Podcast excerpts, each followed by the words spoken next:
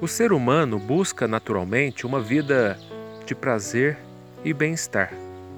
Trata-se de reflexo do instinto de conservação que nós temos, com o objetivo de assegurar a existência física pelo máximo de tempo possível. A vida terrena é imprescindível à evolução intelectual e moral dos espíritos.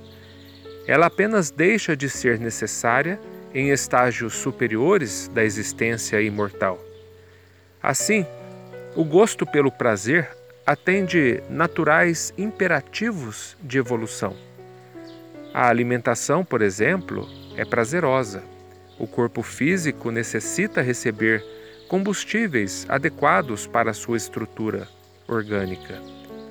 O atendimento dessa necessidade não se dá apenas por força do apelo da fome mas também envolve satisfação.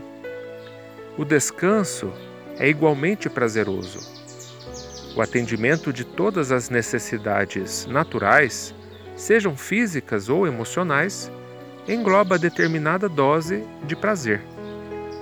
Como o ser humano não foi feito para viver sozinho, ele se regozija, por exemplo, com o contato de seus amigos, dos seus amores. A necessidade de contato e de reconhecimento pelos semelhantes, quando é atendida, produz doces sensações. Evidentemente, a sabedoria reside no equilíbrio. Negar-se os prazeres comuns à existência sem qualquer objetivo nobre, nada tem de elogiável. A mãe que se priva de pão para alimentar os filhos demonstra abnegação e nobreza. Mas alimentar-se menos do que o necessário à manutenção da saúde por opção não é recomendável. Os objetivos superiores da existência não são incompatíveis com as pequenas alegrias terrenas. Jesus sinalizou essa verdade ao afirmar que não é o que entra, mas o que sai da boca do homem que o contamina. A voluntária privação dos bens da vida não é boa e o mesmo se dá com o abuso.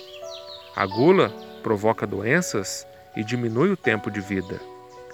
O uso desvirtuado das forças genésicas produz desequilíbrios físicos e emocionais.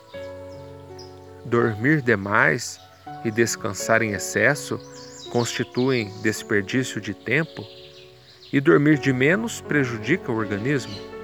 Assim, o relevante é guardar equilíbrio perante os gostos e os prazeres terrestres. Dessa maneira, não são condenáveis, mas também não constituem o objetivo desta existência.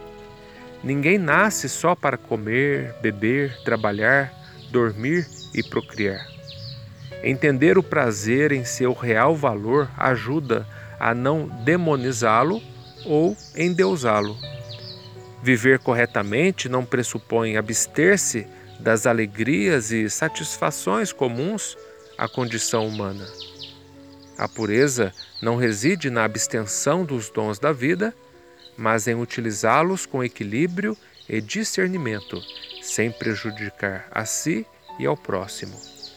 A sabedoria reside em tudo utilizar com moderação, sem se tornar escravo de hábitos, coisas ou sensações. A finalidade da existência terrena é propiciar a evolução intelectual e moral dos espíritos.